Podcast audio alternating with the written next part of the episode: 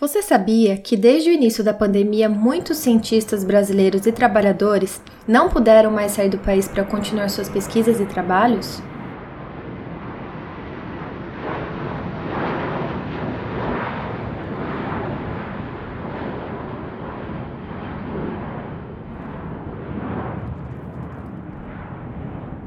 Por conta do bloqueio nas fronteiras imposto pela pandemia da Covid-19, muitos trabalhadores, estudantes e pesquisadores foram impedidos de entrar em outros países. Com isso, estão vivendo a ansiedade, a angústia e o medo de não conseguirem prosseguir com suas pesquisas e trabalhos.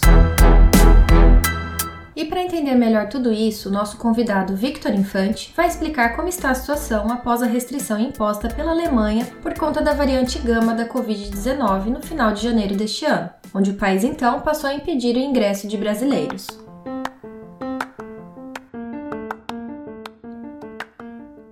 Oi, aqui é Fernanda Capovilla e a partir de agora você ouve o Perspicast o podcast que vai te trazer muita informação sobre ciência, saúde e meio ambiente.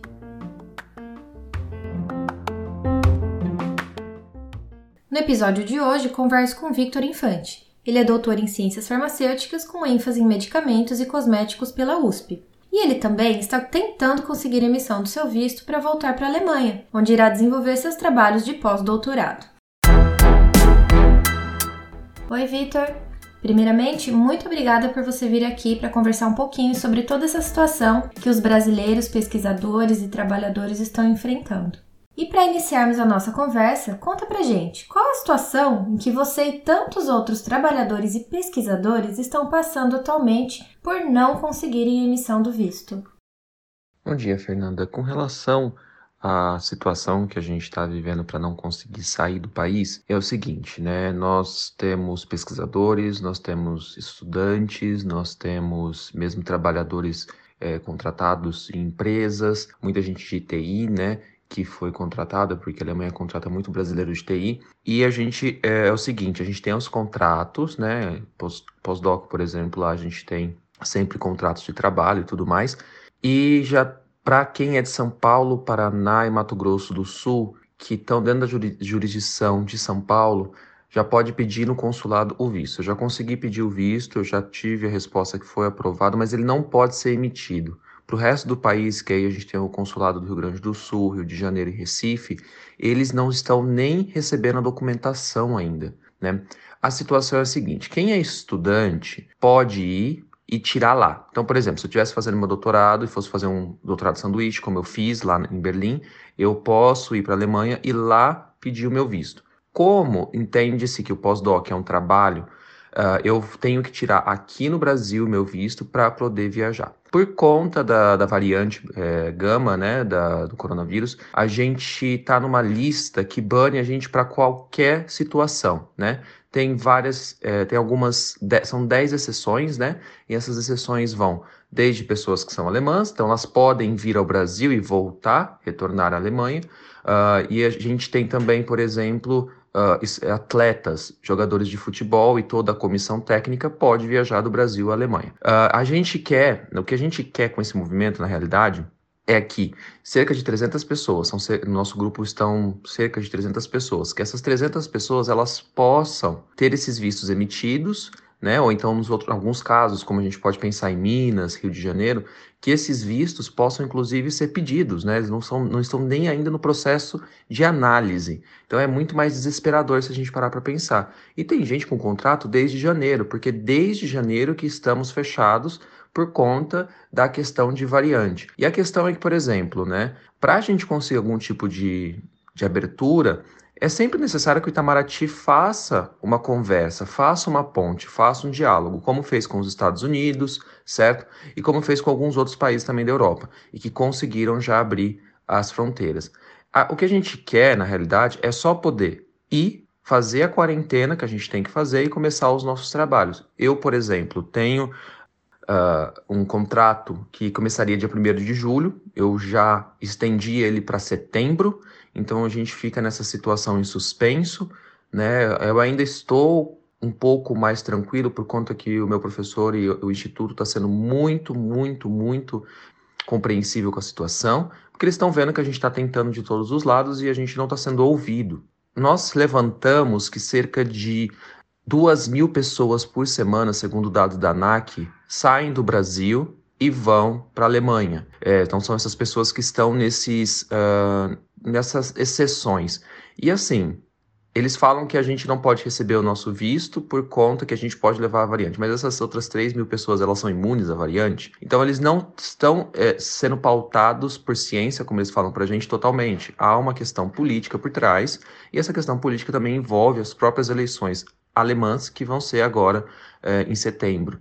Então a gente consegue ver que tem muita coisa que acaba sendo meio que por trás, que não envolve somente dados epidemiológicos. O que poderia ser feito para ajudar na resolução desse problema? Com relação ao que poderia ser feito para ajudar na resolução desse problema, Fernanda, a gente uh, poderia, por exemplo, pensar né, que eles poderiam uh, colocar a gente em uma lista de exceção, onde a gente receberia esses vistos, a gente, no caso, poderia viajar, fazer a nossa quarentena e começar. Não é tão complicado. A questão é que precisa, precisa, como são 300 pessoas mais ou menos, precisa ter uma conversa do Itamaraty brasileiro, né, do Itamaraty, com o pessoal da Alemanha, para eles entenderem que existe essa pequena exceção e essa pequena exceção é importante para o país, porque a gente tem, então, é, cientistas, a gente tem pessoas qualificadas, tem au pairs que eles precisam também, e a gente precisa que eles coloquem essas pessoas em uma lista de exceção para que a gente possa viajar fazendo a quarentena, tá? Isso é muito importante. Então, eu acho que o que mais pega pra gente, o que, o que poderia ser feito para ajudar na resolução desse problema é que precisa de um diálogo, precisa mostrar que existem essas pessoas, que a gente existe nessa situação e que a gente não representa necessariamente um risco sanitário se a gente vai fazer PCR para fazer a viagem. Muitos de nós já estarão vacinados, né? É, eu mesmo já estou indo para a segunda dose. Então a gente tem essa situação que muitas pessoas já estão vacinadas, muitas pessoas, elas, todo mundo, né, na realidade, vai fazer o PCR, todo mundo pode fazer, né, a quarentena. Então o que a gente quer na realidade é só poder continuar porque os contratos já existem. Tudo isso já existe, né? E não é uma situação que a gente está pedindo para ir turistar. A gente está pedindo para continuar com o nosso trabalho. A gente tem contratos, a gente tem, muita gente tem uh, moradias alugadas e que tem que arcar essas, esses custos né, em euro. Então, assim, está bem complicada essa situação. E quando a gente teve a primeira conversa com o Itamaraty, eles falaram: a gente só vai se resolver aqui com estudantes. E a questão é que lá não se entende pós-doc como no Brasil. Pós-doc é um trabalho. No meu caso, estou puxando aqui falando isso. Então, eles meio que não quiseram olhar para isso. Agora, hoje, a gente conseguiu uma, depois de muita, muita pressão, né? Hoje, aqui em dia 29 de julho, a gente conseguiu uma reunião para tratar também dessas exceções com eles, com o Itamaraty. Mas a gente precisou pressionar muito, muito mesmo para que essas reuniões existissem e que fossem ouvidos. Não foi uma coisa fácil de ser recebida. A gente enviou e-mails, a gente demorou para receber respostas.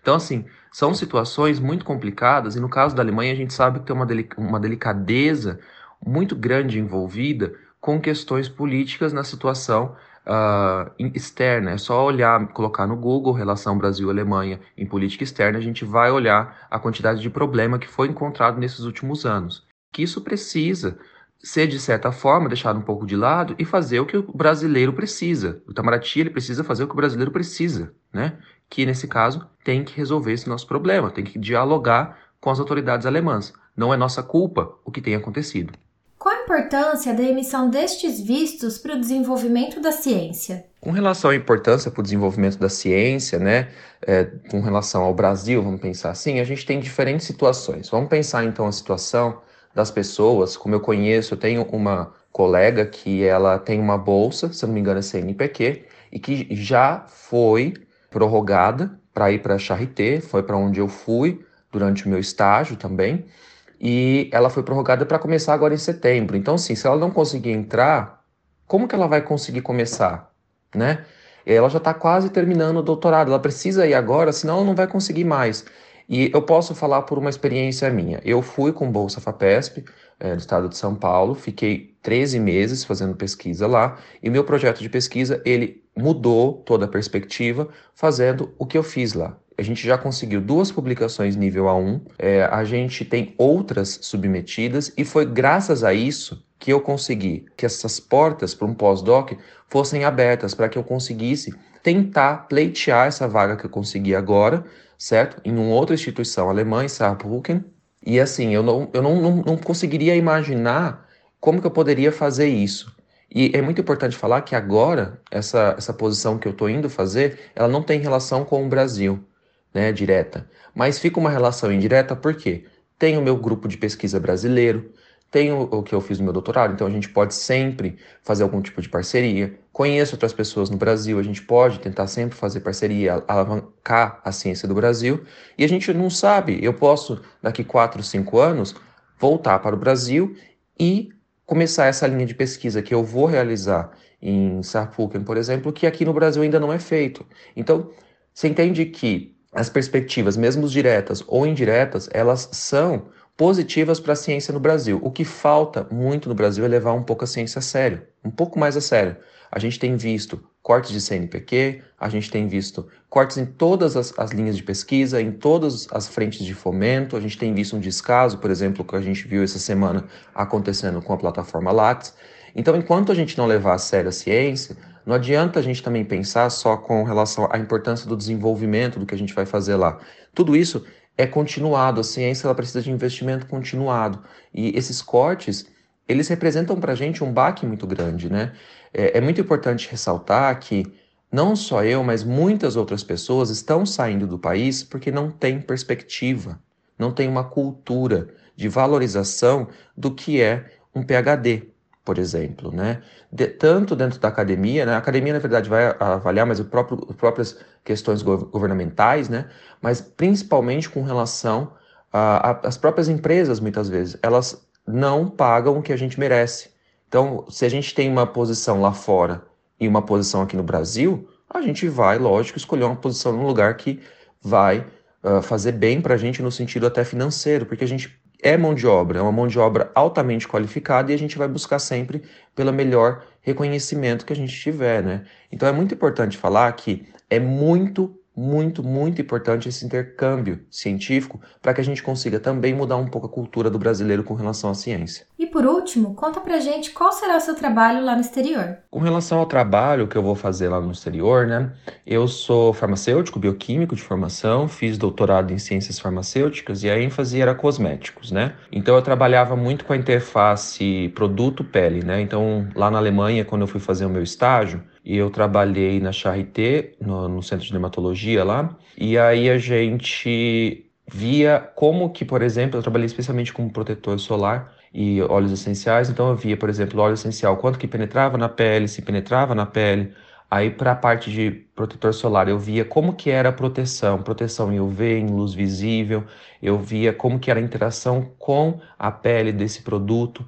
E aí, por conta disso, né, eu pedi, eu, depois eu fiquei sabendo desse pós-doc no começo do ano, e ele é com a Charité, mas é pela uh, Universidade de Saarland, que fica no, no, em outra região da Alemanha, mas é uma parceria entre esses dois centros de pesquisa, onde a gente quer entender como que é a interface da pele com os materiais para melhorar epidermal devices. O que, que são epidermal devices? São como se fossem esses aparelhos que a gente vê é, para medir o oxímetro, por exemplo, então medir um, pressão, medir batimento cardíaco, só que são aparelhos que são mais discretos, vamos colocar assim, é como se fosse um, um aquele adesivinho de chiclete que a gente coloca, né? A gente tem que pensar em algumas coisas, como por exemplo, quando a gente coloca um plástico na nossa pele, a gente sente que a umidade fica retida, né? Porque a gente está sempre perdendo água pela pele. Então, como que a gente consegue melhorar isso para que esse aparelho, né, que a gente vai colocar, ele não fique sambando na pele, ele não caia, por exemplo, né? Uh, outra coisa que a gente tem que pensar é como que é a interação do material com a pele. Então, essa interação, ela vai ser mais orgânica no ponto de que a gente consegue deixar mais maleável, por exemplo, quando a gente vai mexer. Então, a nossa ideia é estudar a interação de pele com diferentes materiais e a percepção sensorial de diferentes materiais para conseguir melhorar não só epidermal devices, mas também melhorar, por exemplo, os próprios cosméticos também. Então, é, essa, essa parceria começa em Sarland com a gente estudando mesmo a questão dos próprios materiais e depois a gente indo para uh, Charité para estudar mesmo a interação do material com a pele. Então é basicamente isso. Muito obrigada por esclarecer essa situação aqui para gente e ficamos na torcida para que o seu visto e de tantos outros profissionais possam ser emitidos logo, para que assim vocês possam retornar aos trabalhos. Obrigada, Victor. Agradeço, viu, Fernanda, aqui pelo espaço e tenha um ótimo dia, todo mundo. E fica aqui também o nosso lembrete: valorize a ciência. Esse foi o episódio de hoje. E você pode acompanhar o Perspicast também nas redes sociais. No Twitter e no Instagram, você nos encontra através do Perspicast. No Facebook, o nosso endereço é o www.facebook.com